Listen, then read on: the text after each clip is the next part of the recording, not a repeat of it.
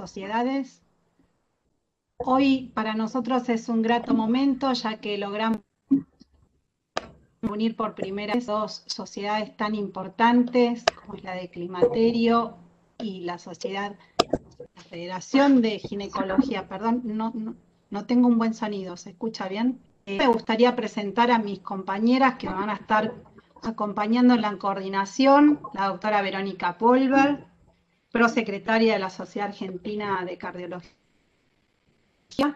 y a la doctora Mabel Martino, que te agradecemos, Mabel, por acompañarnos en esta coordinación. Ella es ginecóloga, especialista en endocrinología y reproductiva, experta latinoamericana en climaterio, tesorera de FASGO. Así que bueno, bienvenidas y le doy la palabra a Vero para que pueda ingresar a, a nuestras disertantes. Vivi, te agradezco. La doctora Viviana Rubilar es eh, nuestra eh, directora de María de Corazón y Mujer. Ella es intervencionista. ella es intervencionista. Nuestra, nuestra primer diserta, antes de presentar a nuestra primer disertante, quiero agradecer al auspicio del laboratorio Bernabó que nos acompaña en este, que nos acompaña en este, este primer webinar eh, primer webinar y segundo de la SAC. Quiero darle la bienvenida a la doctora eh, Ana Salvati, que es nuestra primer disertante. Ella es em, ex eh, presidenta de la Sociedad Argentina de Cardiología, es em, fellow del American Heart Association, del em, American College of Cardiology, es integrante del capítulo de cardiopatía eh, de la mujer de la Sociedad Interamericana y Sudamericana y eh, miembro fundadora en especial del eh, área Corazón y Mujer de la Sociedad Argentina de Cardiología. Ella nos va a, disertar sobre el climaterio y riesgo cardiovascular global. Ana, te doy la palabra y un placer tenerte con nosotros. Gracias, Vero, por tu presentación, gracias a todos por esta invitación. Y la verdad que me parece una oportunidad fantástica poder compartir con este, sociedades que tanto tenemos para, para hacer por las mujeres. Eh, el tema de climaterio, riesgo cardiovascular en la mujer, es algo que en la cardiología no lleva demasiado tiempo desde que realmente lo estamos jerarquizando como algo fundamental en la vida de la mujer y en su riesgo a largo plazo. Recordemos que hoy las mujeres pasan aproximadamente el 40% de su vida eh, en la menopausia, dada la longevidad de la población, y entonces ahora tenemos que tener una mirada distinta de cómo es la evolución de su aparato vascular, su endotelio a lo largo de su vida fértil para ver cuál va a ser su futuro eh, con el envejecimiento. Y así como en una época creíamos que mujeres y hombres tenían la misma enfermedad cardiovascular y que todo era extrapolable y después comprendimos que los factores de riesgo impactaban de un modo diferente en hombres y mujeres, un día empezamos a entender que toda su historia ginecológica tenía un fuerte impacto en lo que era su futuro vascular. Y así jerarquizamos factores durante la vida fértil, como puede ser desde la menarca, el embarazo, y ahora estamos muy seriamente involucrados en ver qué cambios aparecen durante todo el climaterio y la menopausia, y hemos dejado de pensar a la menopausia como un evento binario, es decir, mujer protegida en su aparato cardiovascular hasta la menopausia, a partir de la menopausia pierde la protección hormonal, porque realmente eh, esto es una transición y hay una interrelación inclusive entre su estatus vascular previo, sus síntomas, sus este, factores de riesgo y tal vez el momento de la menopausia. Entonces nosotros tenemos que empezar a prestar atención en una mujer a qué edad fue su menopausia, qué tipo de menopausia tuvo, si natural o una menopausia inducida, si en qué estadio de la menopausia está, cuáles son sus niveles de estradiol endógenos y cuáles son los síntomas asociados a la menopausia que van a ser muy importantes también en el seguimiento de estas pacientes. Ustedes saben que eh, la función endotelial está muy relacionada con factores de riesgo como la hiperlipidemia, la hipertensión arterial, este, la edad de las personas y que a su vez eh, el incremento, digamos, del estrés oxidativo tiene un impacto muy importante a nivel del el endotelio, generando envejecimiento precoz. Y en la mujer, algunas etapas de su vida se encuentran fuertemente expuestas a niveles de estrés que van a actuar sobre el endotelio, ya sea desde el embarazo, que es una, una prueba realmente para el estado endotelial, como la menopausia. De hecho, las mujeres que durante el embarazo tuvieron preeclampsia o que tuvieron gestosis gravídica muestran posteriormente que esas pacientes van a tener más precozmente en su vida un comportamiento anómalo y un deterioro de la función endotelial. Así que es una etapa a la que tenemos que nosotros prestarle mucha atención. Entonces veamos cuál es el riesgo de las mujeres en relación a su momento de eh, menopausia y su transición hacia la menopausia. Numerosos estudios nos han mostrado que la menopausia precoz se asocia a un incremento del riesgo eh, cardiovascular. Pero cualquier menopausia o en cualquier momento de su precocidad va a generar el mismo pronóstico. Bueno, no, en realidad aquellas mujeres que tienen una menopausia entre los 45 y 49 años no han demostrado un incremento en el riesgo cardiovascular en lo que hace a mortalidad o en mortalidad por todas las causas. Pero si nos movemos a una edad un poco más temprana de la vida y vemos mujeres que han tenido menopausia antes de los 45 años de edad, ahí ya podemos ver que el riesgo de desarrollar enfermedad coronaria se incrementa. No así el riesgo de desarrollar accidente cerebrovascular que no parece estar modificado por la edad de la menopausia. También el riesgo de eh, desarrollar cualquier causa de enfermedad cardiovascular o enfermedad coronaria está incrementada en aquellas pacientes que tienen una menopausia antes de los 45 años. El riesgo de eh, enfermedad coronaria es bastante limítrofe, pero tiene una leve tendencia al incremento con edades menores a los 45 años. Y nuevamente vemos que el accidente cerebrovascular, aún en mujeres con menopausias antes de los 45 años, no se ha modificado. Así podemos ver entonces que hay una especie de relación casi lineal entre la precocidad de la menopausia y el riesgo de eventos cardiovasculares, que va disminuyendo a medida que las mujeres llegan a una etapa de la menopausia más acorde con el promedio que en el mundo occidental está aproximadamente entre los 50 y 51 años. Pero no solo enfermedad coronaria es lo que vemos en las mujeres con este, menopausia precoz. También vemos que la menopausia anticipada se asocia a un incremento de riesgo de desarrollar insuficiencia cardíaca, especialmente insuficiencia diastólica, que tiene mucho que ver con la disfunción endotelial. Pero no todas las, pacientes tienen igual pronóstico. Aquellas pacientes que tienen menopausias más tardías, después de los 55 años, han mostrado un incremento del riesgo. O sea que tenemos una especie de curva en U con mayor riesgo a edades muy tempranas de la eh, menopausia que va disminuyendo hasta un valor de corte alrededor de 51 años y a partir de allí vuelve a ascender en aquellas que tienen una menopausia mucho más tardía. Otro aspecto que siempre tenemos que tomar en cuenta es si esta menopausia fue natural o fue inducida.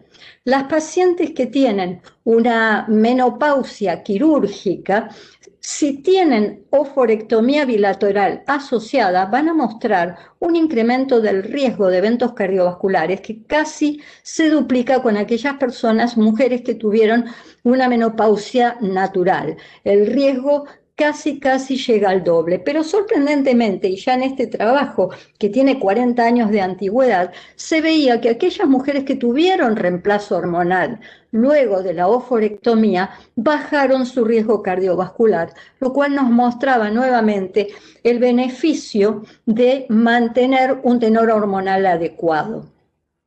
Con los años nuevos estudios se hicieron y volvemos a ver que eh, la oforectomía en las pacientes, aún en aquellas que tienen una menopausia eh, comparable con una menopausia natural en edad, aumenta el riesgo de eventos cardiovasculares.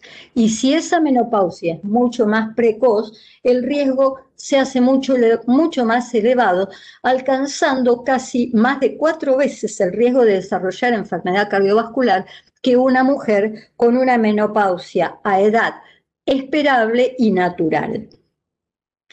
La menopausia se asocia también a incremento de ciertos factores de riesgo. Las pacientes con la edad, todas las pacientes van mostrando un incremento de la hipertensión arterial, de la dislipidemia y de la diabetes.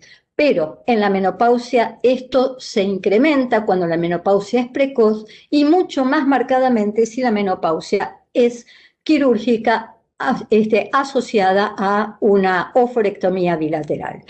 Pero volvemos a mostrar acá que no solo tiene que ver con lo cardiovascular, con lo coronario, sino que, por ejemplo, el riesgo de desarrollar estenosis aórtica se incrementa en aquellas pacientes que tienen menopausias precoces y mucho más si esa menopausia ha sido quirúrgica. No así el riesgo de desarrollar fibrilación auricular.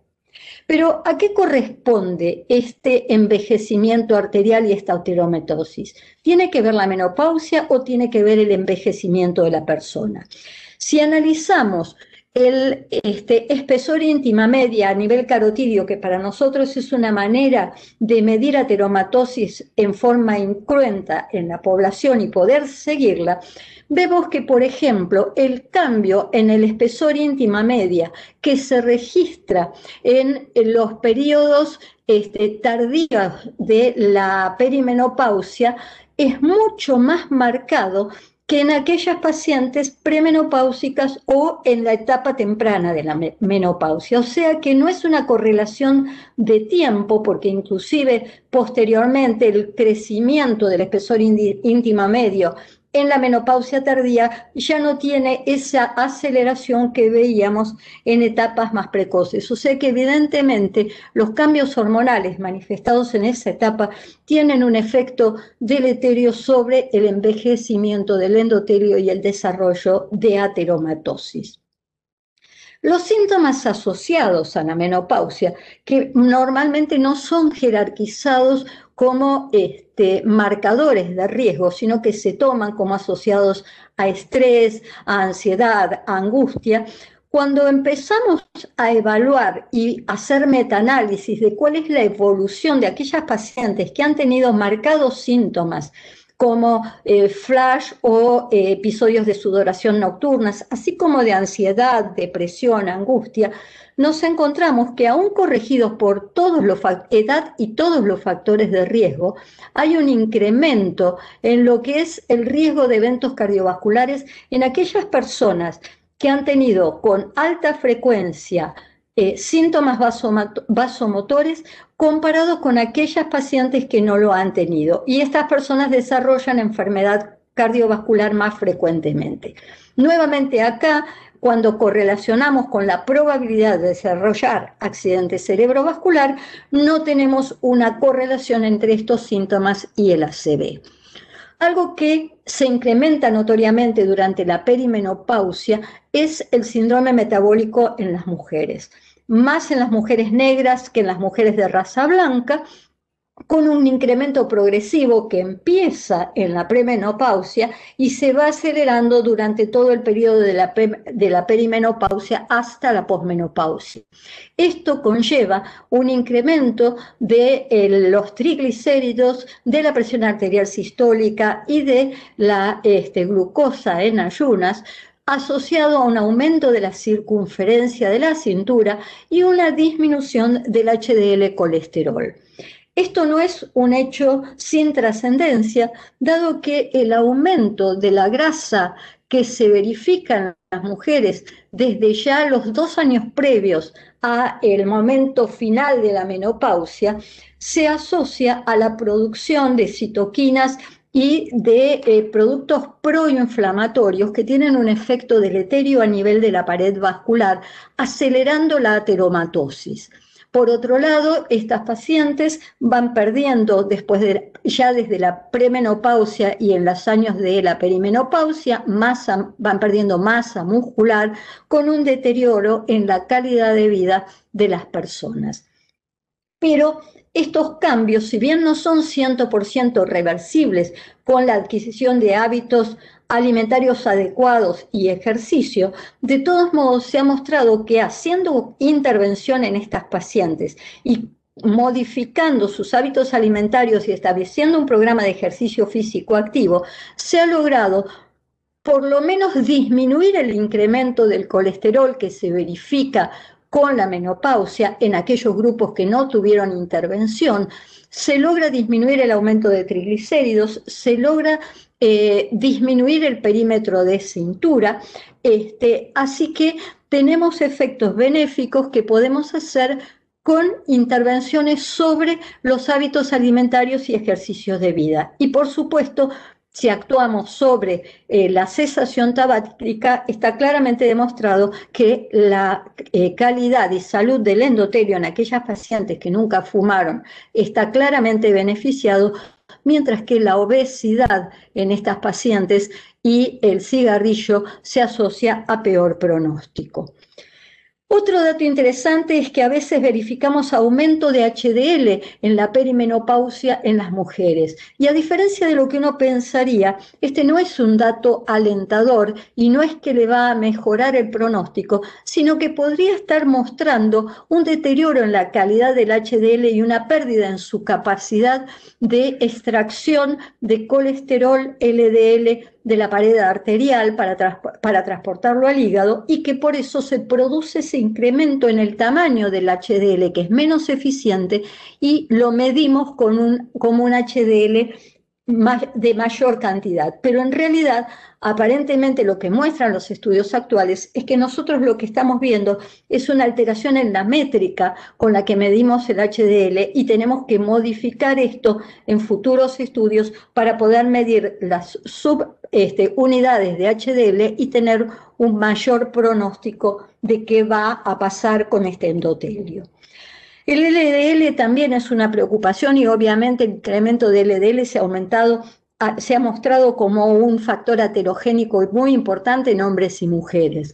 Si nosotros vemos los estudios de, de intervención tomando mujeres pre, peri y posmenopáusicas con prevención primaria y secundaria, globalmente los resultados han mostrado que es tan efectivo en hombres como en mujeres para descender los niveles de colesterol. Pero cuando empezamos a discriminar a aquellas pacientes que son prevención primaria exclusivamente de la prevención secundaria, a las mujeres no parece irnos tan bien como los hombres.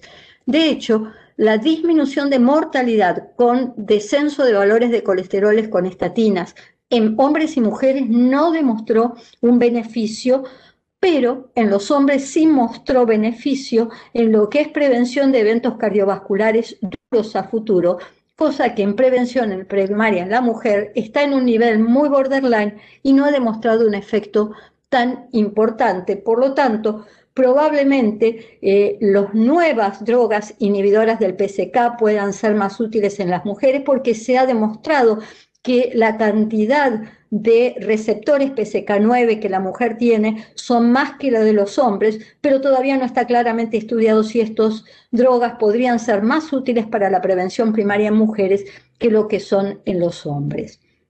Finalmente, el otro punto es qué hacemos con las mujeres para prevenir su riesgo cardiovascular. ¿Usamos eh, sustitución hormonal o no usamos sustitución hormonal. Esto fue un motivo de un gran debate. Inicialmente que iba a ser la gran solución para prevenir la enfermedad cardiovascular, pero los efectos adversos nos bajaron un poco el entusiasmo. Pero cuando uno empieza a subanalizar grupos y demás, lo que se ha estado mostrando claramente es que hay un subgrupo de pacientes que se beneficia con la terapia hormonal sustitutiva sin tener un incremento del riesgo de otras patologías como se vio cuando se tomaba el pool general de pacientes. Y estas son las pacientes jóvenes, aquellas que tienen menos de 60 años o menos de 10 años desde la menopausia. Y en estos grupos de pacientes podríamos tener un beneficio y tal vez aquellas con menopausia precoz y sobre todo aquellas con oferectomía o menopausias muy tempranas, tal vez se beneficien a largo plazo en lo que hace a prevención cardiovascular con el uso de terapia hormonal sustitutiva, cosa que no sucede con mujeres más añosas o más largo tiempo desde la eh, terminación este, de la menstruación. Por lo tanto, para las mujeres debemos tener en cuenta que durante la perimenopausia hay un incremento de la grasa eh, central y visceral que es mucho mayor durante el periodo de transición a la menopausia y que es un factor de riesgo cardiovascular. El aumento del HDL, el síndrome metabólico y el remodelado vascular están asociados a la transición a, a la menopausia mucho más que al incremento de la edad, mientras que la hipertensión y la hiperglucemia tienen una relación más estrecha con el envejecimiento de las personas. Los niveles de HDL elevados que aparecen en la posmenopausia no necesariamente reflejan salud cardiovascular. Los síntomas vasomotores, trastornos del sueño, depresión, etcétera, asociados a la menopausia incrementan el riesgo cardiovascular, no así el riesgo de accidente cerebrovascular. La terapia hormonal sustitutiva en pacientes jóvenes requiere nuevos estudios para definir su exacto valor. La menopausia inducida en forma anticipada, especialmente con oforectomía y especialmente por debajo de los 40 años, incrementa significativamente el riesgo cardiovascular y estas mujeres con menopausia muy temprana deberían considerarse para prevención primordial, dado su asociación con el riesgo cardiovascular. Y para finalizar, American Heart sigue sosteniendo que el nivel óptimo para una mujer para disminuir su riesgo cardiovascular en ausencia de enfermedad cardiovascular es mantener un colesterol total por debajo de 200, una tensión arterial por debajo de 120 de sistólica y 80 de diastólica, glucemia en ayunas menores a 100, índice de masa corporal menor a 25, tabaco cero, actividad física con 150 minutos de actividad moderada o 75 intensa, una combinación de ambos y una dieta saludable para mejorar el pronóstico cardiovascular a largo plazo. Muchísimas gracias.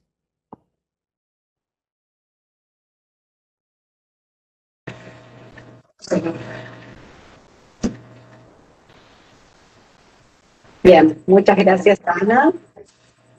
Eh, yo voy a presentar a la próxima disertante, que es una colega, eh, que es la doctora Claudia Rey. Eh, Claudia Rey es, bueno, fundamentalmente una experta en climaterio. Es una consultora en climaterio, experta latinoamericana en climaterio y menopausia, y fue hasta hace muy poquito presidente de la Asociación Argentina para el Estudio del Climaterio, la APEC. Entonces, entre otros antecedentes que tiene Claudia. Eh, Claudia nos va a hablar del rol del ginecólogo en la detección de la paciente climatérica con riesgo cardiovascular. Entonces, este, la escuchamos ahora atentamente a Claudia. Bueno, muchas gracias Mabel por la presentación. Eh, antes de compartir pantalla, eh, bueno, los saludo, muy buenas tardes a todos. Primero quiero agradecer a las organizadoras de este evento y agradezco también en nombre de APEC la invitación.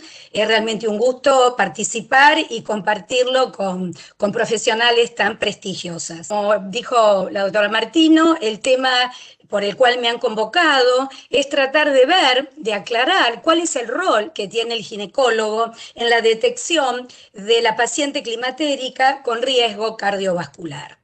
Sabemos que la enfermedad cardiovascular es la principal causa de muerte en la mujer en todo el mundo y es la primera causa antes de los cánceres ginecológicos. Fíjense que la mortalidad por enfermedad cardiovascular es seis veces mayor que la generada por un cáncer de mama y por un cáncer de cuello uterino. Y otro dato importante, que un alto porcentaje de eventos cardíacos pueden llegar a prevenirse con educación, con información, tanto para las pacientes como para los, los colegas, los médicos, eh, modificación de factores de riesgo y modificación del estilo de vida. Ahora, si decimos que una de cada tres mujeres va a morir por enfermedad cardiovascular, surge la pregunta es, ¿qué pasa con estas mujeres? ¿Qué pasa con las mujeres? ¿No realizan controles médicos a lo largo de la vida? O si lo realizaron, ¿qué especialistas vieron o qué especialistas ven? Y la respuesta es, nosotros las vemos, los ginecólogos las vemos. Es todo este pool de, pacientes sanas que vienen espontáneamente a nuestros consultorios para realizar su control ginecológico anual, su control mamario anual. Sabemos que el ginecólogo es el especialista que más mujeres ve, declarado el médico de atención primaria de la mujer y muchas veces el único especialista que la mujer consulta a lo largo del año. Por eso tenemos en nuestras manos un momento muy valioso que es este control ginecológico donde las pacientes espontáneamente vienen a vernos para poder detectar factores de riesgo de la enfermedad, informarlas y educarlas. Es por esto que el ginecólogo es considerado un eslabón importante en prevención de enfermedades de la mujer y dentro de ellas la enfermedad cardiovascular.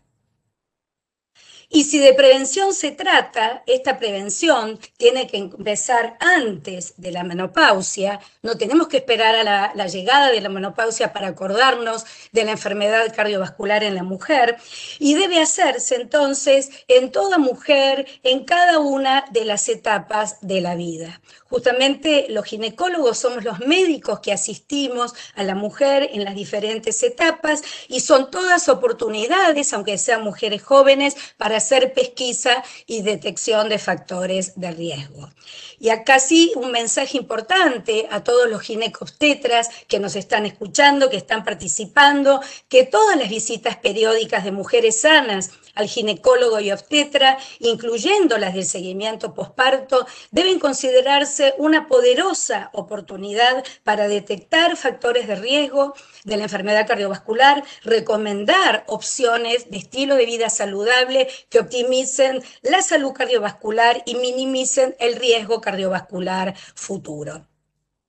Sabemos que únicamente es un trabajo en equipo, interdisciplinario, entre cardiólogos, ginecólogos y obstetras, el que va a permitir mejorar la calidad no solo de la salud cardiovascular, sino también la salud global, la salud en general de la mujer pero en lo que compete a los ginecólogos y obstetras, eh, tenemos un desafío importante en nuestra práctica diaria, ¿no es cierto?, que es poder detectar en ese universo de mujeres que vemos cuál es esa paciente, detectar esa paciente que tenga, aunque hoy sea jovencita, le detectemos factores de riesgo que pongan en riesgo la salud cardiovascular en un futuro. Por lo tanto, esta es un desafío importante para nosotros y sabemos muy bien que esta identificación de la mujer en riesgo y la reducción del riesgo es una necesidad no satisfecha actualmente, ya que muchos profesionales de la salud no reconocen el riesgo cardiovascular de la mujer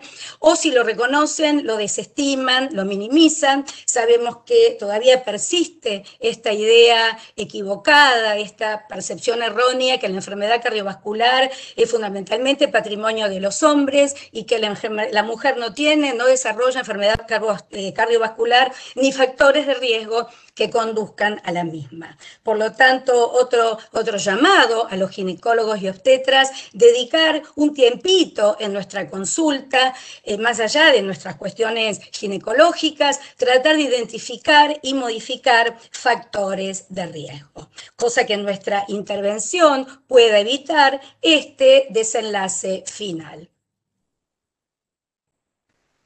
¿Y con qué factores de riesgo contamos? ¿Con qué herramientas clínicas contamos los ginecólogos para poder detectar este riesgo?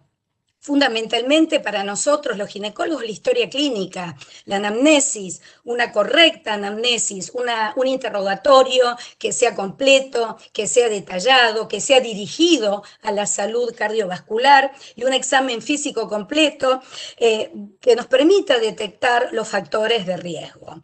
Tanto los factores de riesgo tradicionales, aquí detallados, en los cuales no me voy a explayar, ya lo habló muy claramente la doctora Salvati, eh, y los factores de riesgo no tradicionales o no clásicos, que son aquellos típicamente de la mujer y muy relacionados con su salud reproductiva y ginecoendocrina. En esto sí yo, como ginecóloga, me voy a detener un poquito más. Son todos aquellos factores de riesgo cardiovascular relacionados con el embarazo. Acá lo detallamos, los detallo. La edad materna avanzada, que es lo que vemos a diario, la, eh, la pérdida recurrente del embarazo, la abortadora habitual, la mujer con partos prematuros, con, con chicos recién nacidos de bajo peso al nacer, los trastornos hipertensivos del embarazo, todas estas situaciones de evolución desfavorable del embarazo sabemos que conllevan un mayor riesgo cardiovascular a futuro. Así también eh, hago un poquito más de hincapié en estos trastornos hipertensivos, la hipertensión crónica o preexistente al embarazo, la hipertensión gestacional, la preeclampsia, la eclampsia, son factores de riesgo cardiovasculares de peso. Fíjense a punto tal que la hipertensión arterial preexistente confiere un mayor riesgo de desarrollar preeclampsia, que la preeclampsia, la eclampsia y la hipertensión gestacional confieren un riesgo tres veces mayores de desarrollar hipertensión arterial posterior y cardiopatía isquémica. Y que las mujeres con hipertensión arterial persistente tras la menopausia duplican el riesgo de sufrir una enfermedad cardiovascular. La diabetes, la diabetes gestacional, es otro de los factores de riesgo que duplica el riesgo de eventos cardiovasculares futuros, siendo aparentemente este riesgo a veces dentro de los 10 primeros años de ocurrida eh, la, el embarazo. Importante lo que quiero también enfatizar, eh, que tenemos que tenerlos muy presentes cuando hacemos la historia clínica y el interrogatorio, pero es muy importante que no queden consignados solo en la historia clínica como un elemento más de la misma, como una historia clínica completa, sino que debemos obrar en consecuencia, considerar este riesgo cardiovascular y saber derivar la paciente a tiempo. Eh, las cuestiones ginecoendocrinas, las mujeres con síndrome de ovario poliquístico, las mujeres con insuficiencia ovárica prematura, el hipogonadismo hipogonadotrófico, son las típicas amenorreas hipotalámicas eh, que tienen un hipoestrogenismo severo, como vemos en las mujeres con trastornos de la conducta alimenticia, como las anoréxicas, o mujeres que tienen un sobreentrenamiento físico. Eh, las pacientes bajo anticonceptivos orales, sabemos que el anticonceptivo tiene un, puede tener un riesgo cardiovascular, especialmente por los cambios que hacen la hemostasia, y en aquellas pacientes que suman otros factores de riesgo, la edad mayor de 35 años, fumadora, totalmente contraindicado la ingesta de anticonceptivos orales. Los trastornos mamarios, las mujeres, las mujeres portadoras de las mutaciones del gen BRCA1, BRCA2, que conllevan el riesgo aumentado de cáncer de mama y de ovario, a las cuales se, ofrece como para bajar el riesgo la salpingo o forectomía bilateral para reducción del riesgo, las mujeres con cáncer de mama que han recibido una quimioterapia con drogas cardiotóxicas. Todas estas mujeres también tienen un riesgo cardiovascular elevado, por una menopausia precoz quirúrgica, que tan claramente también lo explicó la doctora Salvati, y cómo eh, aumenta muchísimo el riesgo, y aquellas donde la menopausia no es quirúrgica, pero es producida por el efecto de los citostáticos. Las mujeres que tienen trastornos reumáticos y endocrinos, autoinmunes, eh, recordamos que tanto la artritis como el lupus eh, tienen una elevada prevalencia de factores de riesgo tradicionales, convencionales. Habitualmente estos pacientes son pacientes que tienen un estilo de vida sedentario, por dolores, por dificultad en la movilidad, que junto con esos factores de riesgo, eh, sumados al papel que desempeña la inflamación en la patogénesis de la aterosclerosis acelerada, son pacientes, son mujeres que tienen aterosclerosis prematuramente. Esta conjunción lleva a la presencia de enfermedad cardiovascular. Y el factor hormonal, el hipoestrogenismo, el hipoestrogenismo que sigue tras la menopausia, promedio eh, de la menopausia, 50, 51 años, sabemos que eh, hay un, un, riesgo muy notablemente aumentado del riesgo cardiovascular a partir de la menopausia, de la mano del hipoestrogenismo severo, al cual también se suma la mayor prevalencia de los factores de riesgo tradicionales. Pero sabemos que este esprogenismo no se instala el día de la menopausia, comienza mucho antes, comienza en la etapa de la transición a la menopausia, que es considerada un momento de, mucho cambio en la salud mm, cardiovascular de la mujer, es una etapa que contribuye al aumento del riesgo cardiovascular. Eh, para ver dónde estamos parados en esto de la transición, aquí les, les muestro el estro, que son las etapas del envejecimiento reproductivo de la mujer, y acá tenemos la transición a la menopausia con una transición temprana, donde a la variabilidad del ciclo se le suma la modificación de las hormonas, hay un aumento de las gonadotrofinas plasmáticas, de la FSH, eh, que está aumentada, pero en forma variable, sube, baja, pero ya en la transición tardía la FSH está elevada en forma permanente, arriba de 25 unidades por litro, y si bien el estrógeno no contempla el dosaje de estrógeno, sabemos que estos niveles elevados de FSH se acompañan de niveles bajos de estrógeno. Por lo tanto, sigo haciendo hincapié entonces en, ojo, poner el foco, monitorear eh, la salud de las mujeres en la mediana edad, ya que dijimos que esta transición es un momento de aceleración del riesgo cardiovascular y también es considerada una ventana crítica donde podemos actuar, donde podemos intervenir, implementar estrategias de intervención temprana para reducir el riesgo cardiovascular. Esta etapa de la transición tardía y de la posmenopausia inmediata es la etapa donde aparecen los síntomas vasomotores, estos, estos sofocos, estos bochornos con las crisis de sudoración profusa, síntomas cardinales de esta etapa de la transición y de la posmenopausia, contarles un poquito relacionado con ellos que de cada cuatro mujeres climatéricas, una va a tener un climaterio tranquilo, no va a referir síntomas, pero dos van a acusar síntomas leves a moderados, pero que ya molestan, y una de ellas va a cursar un climaterio complicado, con síntomas vasomotores que son de una intensidad grave, severa, que afecta realmente su calidad de vida. Por lo tanto, acorde a esto, vemos que tenemos un 75% de pacientes climatéricas sintomáticas, por lo tanto, debemos contar con una asistencia médica adecuada para poder ayudar a un porcentaje considerable de mujeres arriba de los 40 años. ¿Y eh, por qué tenemos que tratar estos síntomas vasomotores? Porque además de que tienen este impacto tan negativo en la calidad de vida de la mujer, los síntomas vasomotores detonan otros síntomas, se desencadena un efecto en cascada, un efecto dominó, donde los síntomas vasomotores traen alteraciones del sueño, despiertan a la mujer de noche y si esto se prolonga termina en insomnio.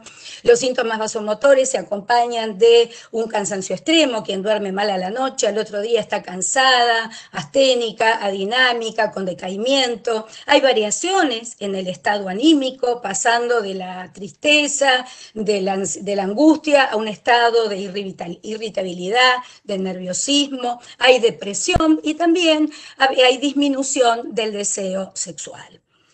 Pero todos estos síntomas vasomotores, además de ser molesto y afectar la calidad de vida, gracias a varios investigadores, dentro de ellos la doctora Rebecca Serston, demostró que son algo más que un síntoma molesto y demostraron que están asociados con un mayor riesgo cardiovascular. Mm, los síntomas vasomotores, cuando son de intensidad moderada severa, deben ser considerados marcadores del riesgo cardiovascular, ya que se comprobó en mujeres que lo padecen que tienen enfermedad vascular subclínica y que también tienen un desmejoramiento del perfil lipídico, que también puede vincular a los sofocos con el mayor riesgo cardiovascular. Y sin duda, estos síntomas vasomotores presentados de esta manera deben ser tratados. Y el gold standard para los tratamientos es la terapia hormonal, como decimos hoy, la THM, la terapia hormonal de la menopausia, que acorde a estas dos sociedades importantes, la Sociedad Internacional de Menopausia y la Sociedad Norteamericana de Menopausia, en sus recomendaciones, ellos nos dicen que la terapia hormonal es el recurso más efectivo para el control de los síntomas vasomotores eh, y los síntomas derivados de la atrofia urogenital, hoy llamada síndrome geniturinario de la menopausia, cuando son de moderados a severos y que estos beneficios superan los riesgos en la mayoría de las mujeres sintomáticas sanas, menores de 60 años o dentro de los 10 años de ocurrida su menopausia. Eh, esta terapia hormonal es considerada un traje hecho a medida. No todas las mujeres son iguales, cada mujer es única con un riesgo que debemos individualizar. Hay mujeres con mayor riesgo cardiovascular, hay mujeres con mayor riesgo cardiometabólico y con mayor riesgo oncológico. Es por eso que la terapia debe ser individualizada. Y em, hablamos entonces de iniciarla en lo que se llama la terapia de la, mm, la ventana perdón, de oportunidad, definida por estos dos criterios, la edad, y el tiempo transcurrido de la menopausia. Eh, es así que después de muchos reanálisis y metaanálisis que se, que se hicieron a posteriori del estudio WI, hoy llevamos 19 años posteriores del estudio WI, con muchos análisis posteriores, en el año 2013, después de una reunión de expertos, se presenta el consenso global que fue actualizado y reafirmado en el año 2016, donde donde se reafirma eh, que la terapia hormonal es el tratamiento más efectivo para el control, para el tratamiento de los síntomas vasomotores asociados a la menopausia a cualquier edad, siendo los beneficios superiores a los riesgos en las mujeres sintomáticas menores de 60, lo repito nuevamente, y dentro de los 10 años de ocurrida la menopausia. Eh, concepto de ventana de oportunidad. Eh, ya para ir terminando, más allá de esta anamnesis exhaustiva para poder pesquisar esta paciente con riesgo. Los ginecólogos deberíamos tratar de, incorporar la toma de nuestra, atención arterial. Los obstetras obviamente lo hacen, a los ginecólogos por cuestiones de tiempo en la consulta no, nos cuesta más, pero es una llamada de atención que con la toma de la atención arterial podemos detectar otro factor de riesgo muy importante de la enfermedad cardiovascular. Y entonces ya para terminar, quiero concluir diciendo que el médico ginecólogo, como médico de atención primaria de la mujer, debe, debe cumplir ¿no? con estas premisas de lo que es atención primaria, de educar en salud e informar, detectar precozmente factores de riesgo de enfermedades para hacer una prevención precoz de la enfermedad y el tratamiento oportuno, sabiendo, derivando a tiempo. No somos los ginecólogos los que vamos a hacer estos tratamientos. Es el trabajo en equipo eh, es una asociación eficaz entre cardiólogos, ginecólogos y obstetras que nos va a permitir eh, una detección precoz de la mujer en riesgo, aplicar estrategias óptimas de prevención, la modificación de factores de riesgo antes que la enfermedad ya se haga clínicamente manifiesta y lo importante, derivar a tiempo para aplicar el tratamiento en forma temprana. Bueno, muchísimas gracias por su atención y con esto dejo de compartir pantalla. Claudia, muchísimas gracias. Excelente las dos eh, presentaciones que estuvimos escuchando de riesgo y evaluación ginecológico del, de la paciente con climaterio. Y para poder aplicar todo lo, que estuvimos viendo al momento, vamos a pedirle a la doctora eh, Natalia Gilpin que nos presente un caso y vamos a concluir posteriormente con un eh, panel de expertas con las que estamos contando desde la cardiología y la ginecología eh, en esta mesa. Así que le vamos a pedir a la doctora Gilpin, que es eh, clínica, cardióloga y en especial es una de, o es nuestra referente, mejor dicho, del área corazón y mujer en Río Cuarto. Así que, Natalia, te dejo la palabra y es un placer. Gracias. Hola, buenas tardes. Eh, bueno, muchísimas gracias por la invitación y para mí es un honor participar en este primer encuentro de intersociedades. Bueno, voy a presentarle mi presentación. Es un caso clínico que, mm, que, junta eh, las dudas que he tenido en el consultorio, porque siempre las mujeres se, presentan en la, consulta, y bueno, vamos a, vamos a verla. Es un caso clínico inventado que incluye dudas que he tenido en, bueno, en varias, bueno, en mi, etapa como médica. Ahora se va a presentar la, pantalla, estamos esperando que comparta. Y realmente es un placer enorme estar acá. Realmente me siento muy halagada. Eh, yo pertenezco al área Corazón y Mujer del sector Río Cuarto, así que está presente el interior acá. Bueno, la consulta es eh, una mujer de 49 años con, antecedentes de, no verá, con antecedentes de hipertensión arterial, sobrepeso desde que recuerda, con un perímetro de cintura de 102, hipotiroidea y sedentaria, medicada con valsartana e hidroclorotiazida, 80-12,5 y T4 50 microgramos, que está actualmente con una TSH de 2,5. Tiene antecedentes familiares de dislipemia, hipertensión, diabetes tipo 2 el padre fallecido por infarto, los padres fueron, fallecieron por infarto a los 76 y 79 años, madre y padre respectivamente. Como antecedentes ginecostétricos, tuvo hipertensión arterial durante el segundo embarazo, que requirió medicación luego de la semana 37.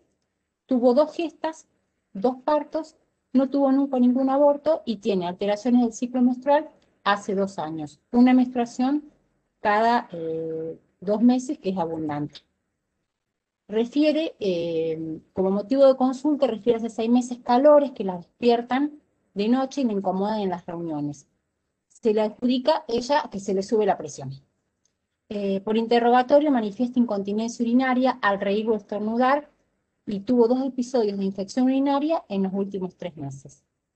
Em, como así ella también me consulta, eh, por qué tema que la, ginecóloga le, me, le sugirió tomar anticonceptivos por estas alteraciones del ciclo, el April o el CALA-MD, eh, para poder eh, regular el ciclo menstrual, pero ella no las compró porque no tiene pareja y tiene miedo por la presión. Como signos vitales, al momento de la consulta tenía 145,93 en el brazo derecho y en el brazo izquierdo 138,88 con una frecuencia cardíaca de 98 y una frecuencia respiratoria. Como positivo al examen físico, tenía un abdomen distendido, eh, no visceromegalis, dice que siempre se le hincha cuando come harinas. En el laboratorio actual presenta una anemia con un hematocrito de 34 y una hemoglobina de 10,4, dislipemia, en enero tuvo un colesterol total de 270 y triglicéridos de 240. El análisis previo tenía un colesterol total de 250 y los triglicéridos de 340 que en ese entonces la médica le, sugirió empezar a, caminar, eh, pero bueno, en diciembre cortó la caminata por, por el tema del calor y todas esas cosas. Y bueno, y la última infección urinaria tuvo una Escherichia coli parcialmente sensible a cipro y ampisulbactam y sensible a trimetoprim Eh, los problemas que manifiestan las pacientes es que, bueno, que yo los interpreto como problemas, eh, son los sofocones, estos que la despiertan en la noche, pobrecita, la dislipemia mixta, la infección urinaria, eh, bueno, con la incontinencia, y bueno, ahí está rondando la hipertensión arterial y los problemas, eh, bueno, de, sangrado abundante con, para darle anticonceptivos. Bueno, yo estoy dispuesta a aprender y a ver qué puedo hacer con, con estas múltiples pacientes que las resumí en una sola, Daniela. Muchas gracias.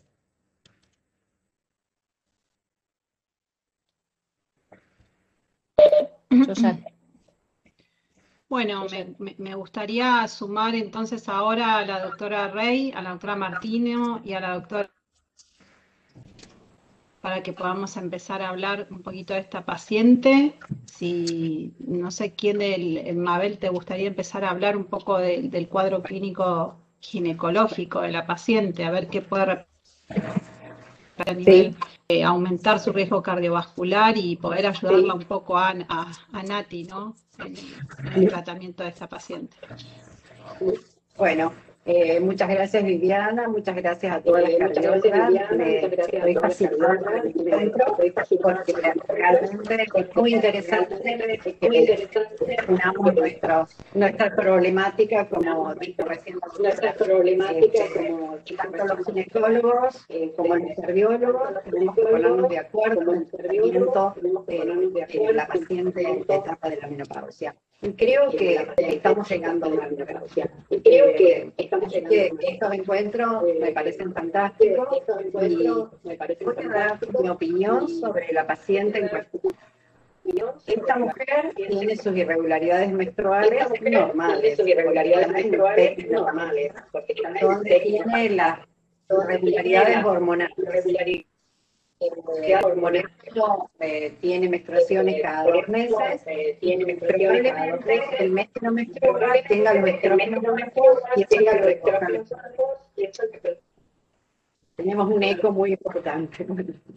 Eh, a ver, el tratamiento que se le propone, el tratamiento yo considero que está totalmente contraindicado.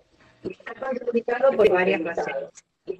Primero es una paciente hipertensa. Primero es una paciente hipertensa. La hipertensión es una de las condiciones para el uso de anticonceptivos hormonales. Eh, anticonceptivos sobre todo los que tienen estrógenos.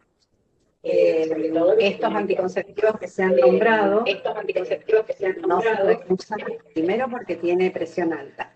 Si nos basamos en los criterios de elegibilidad de la OMS, la si nos basamos en los criterios de elegibilidad de la opción histórica entre 115 entre la entre 90 y 99 tienen un criterio número 3, la categoría 3. La categoría número 3 quiere decir que tienen más riesgos que beneficios. Quiere decir que esos riesgos es el riesgo de enfermedad vascular, de, de tromboembolismo, de aumenta el riesgo de infarto y aumenta el riesgo de ACV.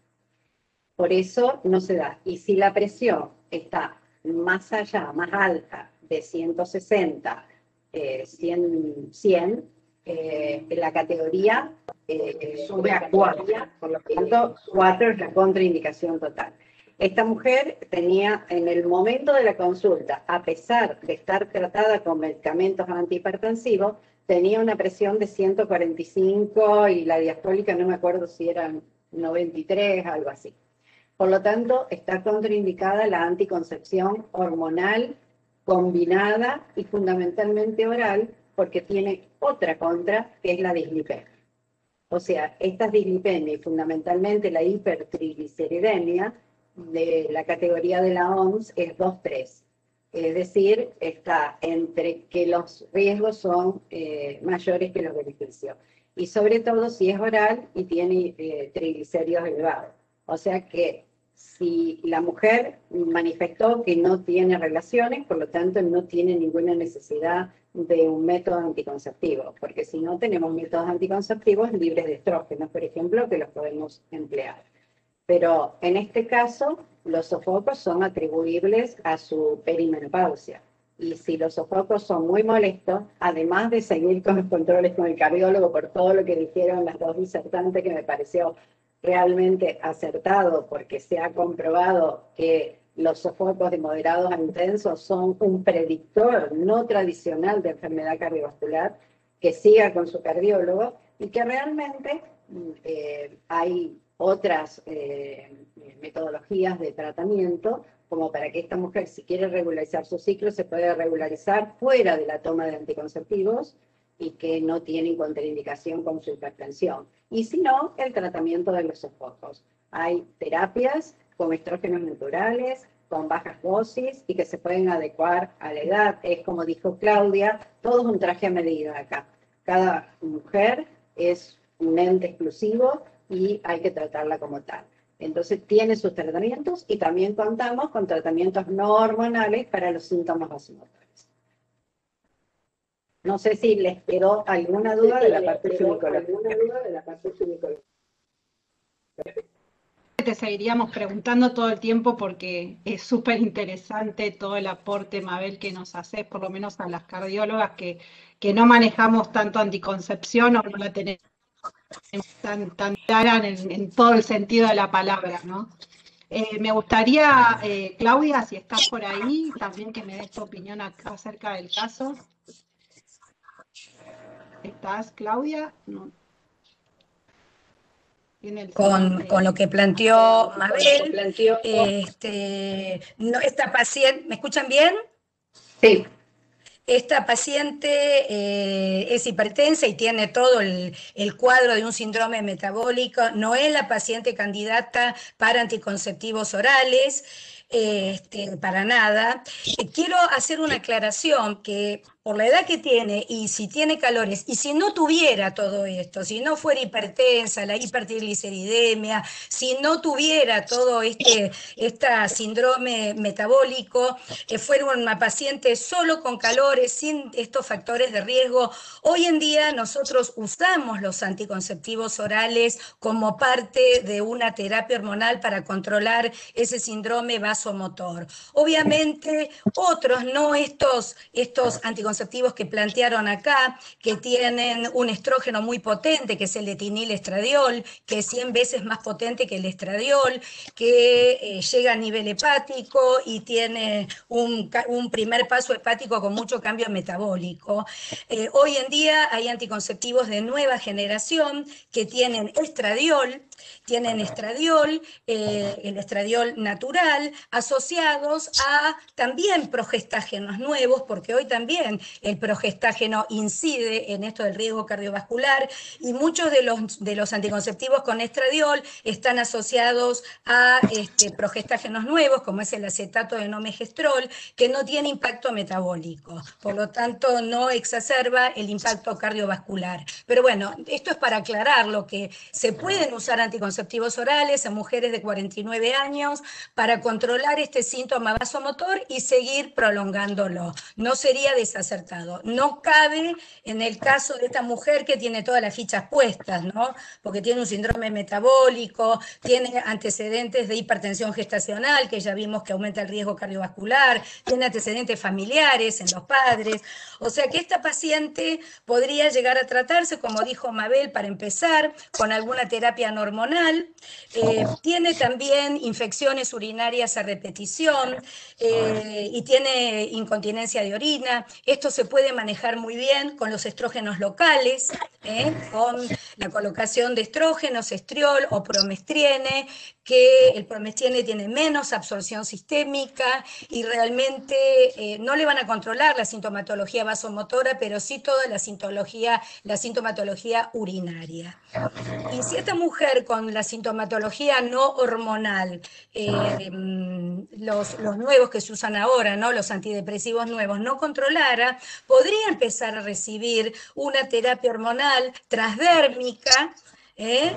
Eh, en forma cíclica como para que siga ciclando. Eh, hoy no contamos con parches, pero sí con el gel de 17 beta estradiol y con gestágenos más naturales, como es la progesterona natural micronizada o como es el acetato de nomegestrol, que también lo usamos en la terapia hormonal. En el caso de la progesterona natural micronizada, si queremos que todo tenga menos impacto metabólico, el estradiol a través de la piel, percutáneo y la progesterona por la vía vaginal.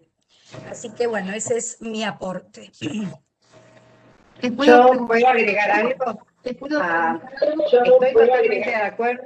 Claudia, creo que va a estar de acuerdo en el planteo que hago. los nuevos anticonceptivos que tienen estradiol eh, y que tienen estos nuevos profestágenos tienen exactamente la misma formulación de la terapia hormonal de la menopausia. Exacto. Que no está contraindicada en la mujer hipertensa. Lo que pasa es que no tenemos respaldo de la OMS, porque la OMS no se expidió con estos nuevos anticonceptivos. En los criterios de elegibilidad de la OMS no intervienen estos nuevos anticonceptivos, pero son fantásticos. Es un arma que tenemos para la perimenopausia fantástica, porque las regulariza, les quita los síntomas vasomotores y tiene, ya le vuelvo a repetir, las mismas drogas que tiene la terapia hormonal de la menopausia. Pero si, si pasa algo y tenemos algún problema, no tenemos el respaldo de la OMS.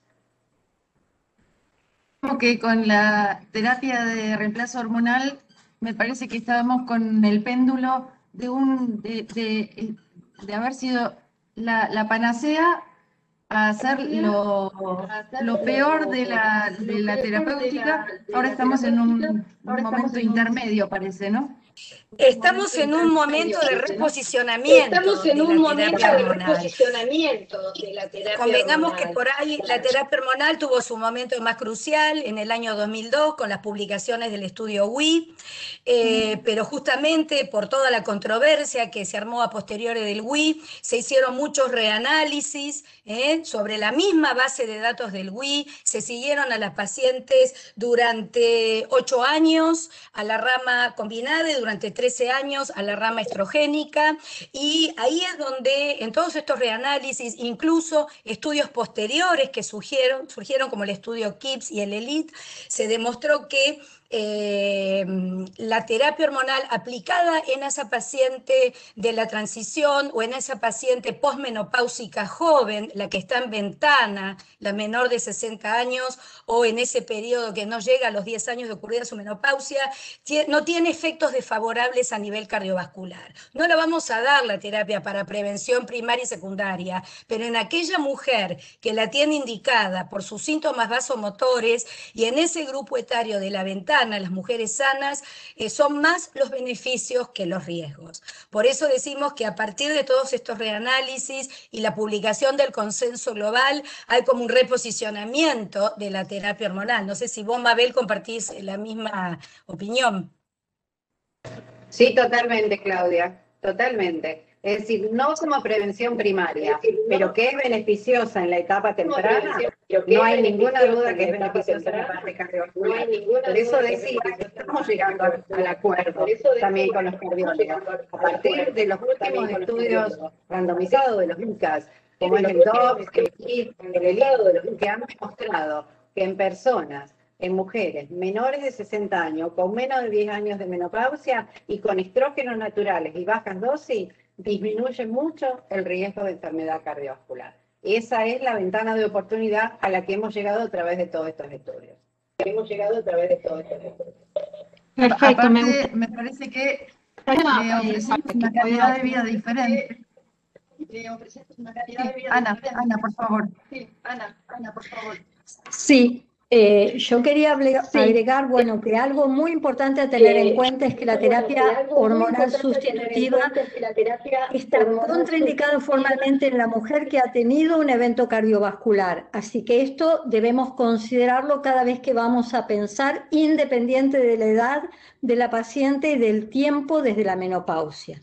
Y con respecto a esta paciente, creo que esta señora debería tener un seguimiento cardiológico muy próximo porque tiene factores de riesgos eh, en valores extremos, porque además de estar hipertensa a pesar de la medicación que recibe, eh, está con sobrepeso, tiene hipertrigliceridemia, tiene este, hipercolesterolemia, o sea que esta paciente requiere, y ya nos ha mostrado durante su embarazo que ella estuvo hipertensa, lo cual ya muestra que eh, tiene, digamos, factores de riesgo muy importantes y un endotelio vascular con una respuesta anormal normal a las situaciones estresantes como puede ser el embarazo.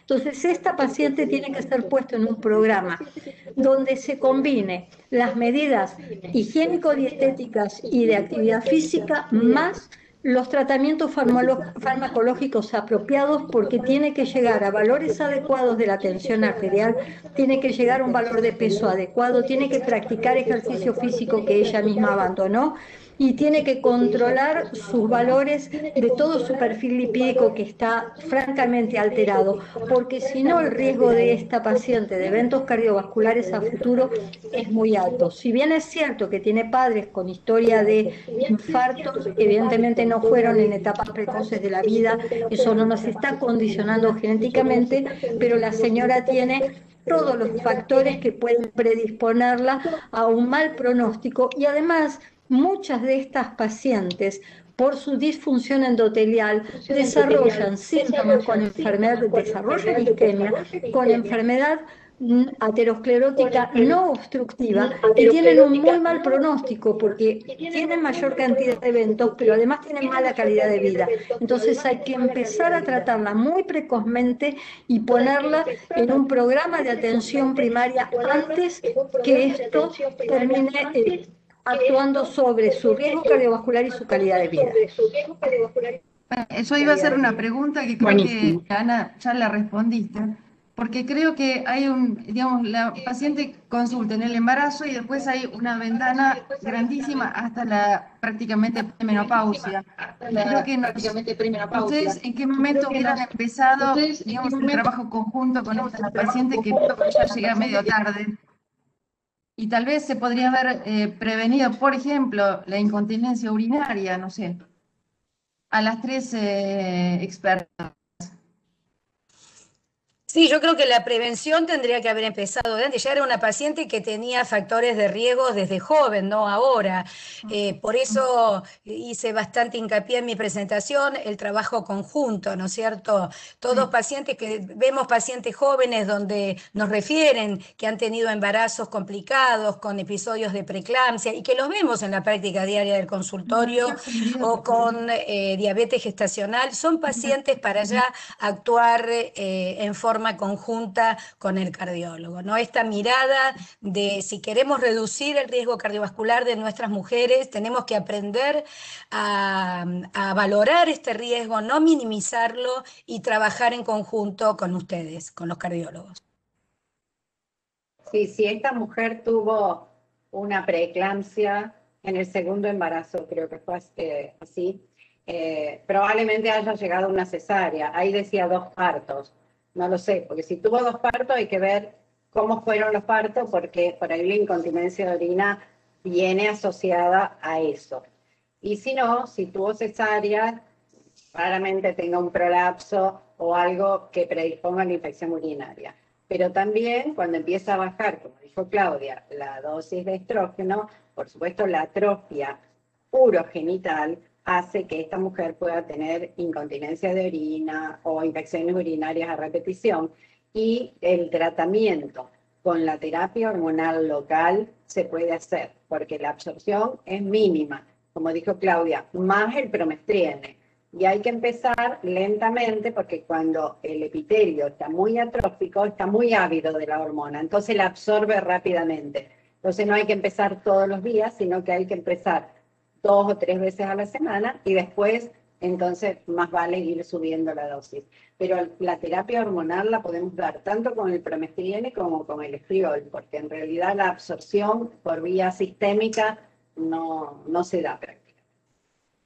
Natalia, no sé si tenés alguna pregunta sobre tu, sobre tu paciente, si no pasaríamos después a, a Vivi. Sí, una, una pregunta. El tema de, de la atrofia urogenital. El tema de, de la atrofia es, si uno, el, ginecólogo le evalúa la, la, vagina y dice que no tiene atrofia. Uno puede decir que no hay atrofia urológica, que no, no, no justificaría las infecciones urinarias ni la, ni la incontinencia, por la sola evaluación de la, cuando le hacen el PAP y todo eso. Exactamente, la, evaluación de la atrofia urogenital es eminentemente clínica, a través de la visualización de, lo, toda la vulva, ver eh, la, la, disminución del tamaño de las estructuras vulvares, de los labios, la atrofia, el adelgazamiento, se ve también esa mucosa fina, o sea que fundamentalmente el diagnóstico de atrofia es clínico. Y obviamente, eh, secundariamente, cuando uno pide estudio citológico, un Papa Nicolau, aparece la hipotrofia o la atrofia, aparece el, el extendido citológico característico, ¿no es cierto? Pero es eminentemente clínico. Eh, una atrofia severa trae de la mano eh, las, las infecciones cérvico-vaginales y las infecciones urinarias. Pero también quiero aclarar que hay mujeres que no tienen atrofia y tienen infecciones urinarias a repetición, sin que tengan atrofia. Esto se ve eh, y es para tratarlas, además de una estrogenoterapia local, a veces hay que hacer otro esquema de tratamiento, profilaxis antibiótica o con las relaciones sexuales o en forma prolongada, porque puede haber infecciones urinarias sin atrofia, obviamente. También tenemos, en ese caso, las podemos derivar al uroginecólogo, que es el que hace los estudios de hemodinamia, para en realidad diagnosticar qué tipo de incontinencia de urinaria es, porque a veces son fisiológicas y a veces son físicas, pero no se den una atrofia, como dijo Claudia, por ahí no tienen atrofia y tienen lo mismo esas infecciones urinarias o la incontinencia de lo mismo esas infecciones, problemas funcionales de la melanina. Eso se debe a problemas urodinamicos que hacen los estudios urodinamicos que hacen los Perfecto. Ana, me gustaría escuchar algún comentario de, de acuerdo al, al caso clínico como para poder Bueno, yo creo que esta es una, una mujer que, vemos muy frecuentemente en los consultorios de, cardiología, eh, que han perdido, digamos, una oportunidad importante cuando tuvieron sus cuadros de hipertensión o a veces este, eh, durante sus embarazos o episodios de preeclampsia, porque sobre todo había un concepto histórico de que la preeclampsia estaba netamente relacionada con el embarazo y que empezaba y terminaba con el embarazo. Y hoy sabemos que esto no es así y por eso es muy importante esta alianza con los ginecólogos para que cuando tienen pacientes que cursan con hipertensión en el embarazo y ni que hablar si tienen episodios de eclampsia, esas pacientes después de su parto tengan ya organizado una cita con un cardiólogo para empezar a seguirlos. Sabemos que estas pacientes desarrollan mucho más precozmente en la vida hipertensión arterial que las pacientes que cursaron embarazos con normotensión arterial, así que ya tenemos que seguirlas desde ese momento para disminuir sus riesgos y esta paciente tiene todo un síndrome metabólico terriblemente evidente, marcado, y que, evidentemente nadie se ha puesto eh, firmemente a tratar de corregir todos estos factores, pero la verdad que es un combo explosivo eh, porque tiene absolutamente todo lo que hace a los, este, eh, digamos, la liberación de productos proinflamatorios que tienen un efecto heterogénico terrible a nivel de la pared vascular.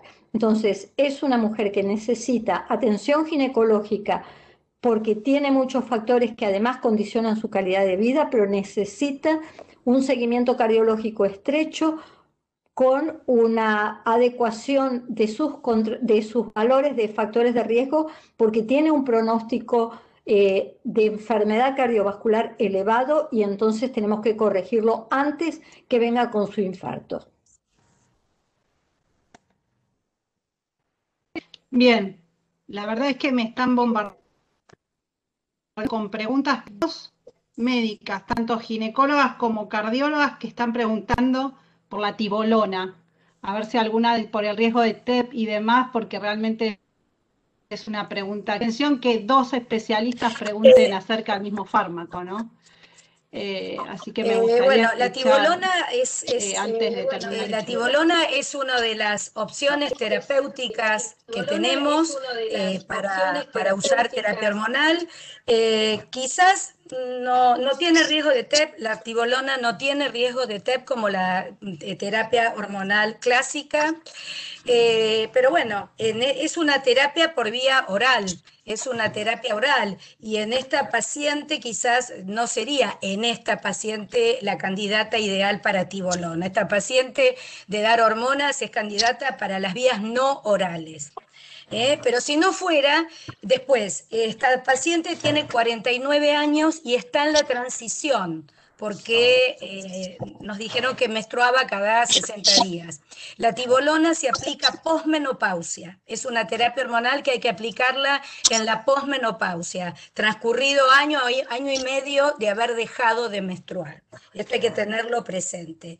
Es realmente excelente, hace un control de los síntomas vasomotores eh, importante, tiene un efecto muy beneficioso en lo que es la sexualidad por el componente androgénico con aumento del deseo sexual en aquellas pacientes que además de los síntomas vasomotores refieren disminución del deseo o apatía sexual. Así que la tibolona es un excelente recurso terapéutico que contamos nosotros, además de la terapia hormonal clásica estrógeno-progestágeno.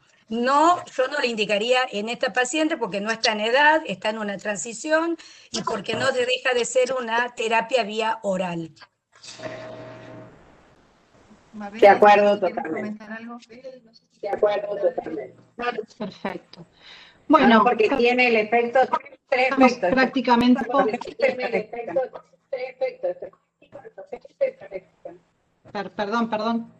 Mabel, discúlpame. Sí, puedes repetirlo que no te, no te escuché lo último. Claro, es, como dijo Claudia, es una de las opciones que tenemos dentro de la terapia hormonal de la menopausia. La particularidad que tiene esta hormona es que tiene sus efectos estrogénicos selectivos, estrogénicos, progestacionales y androgénicos.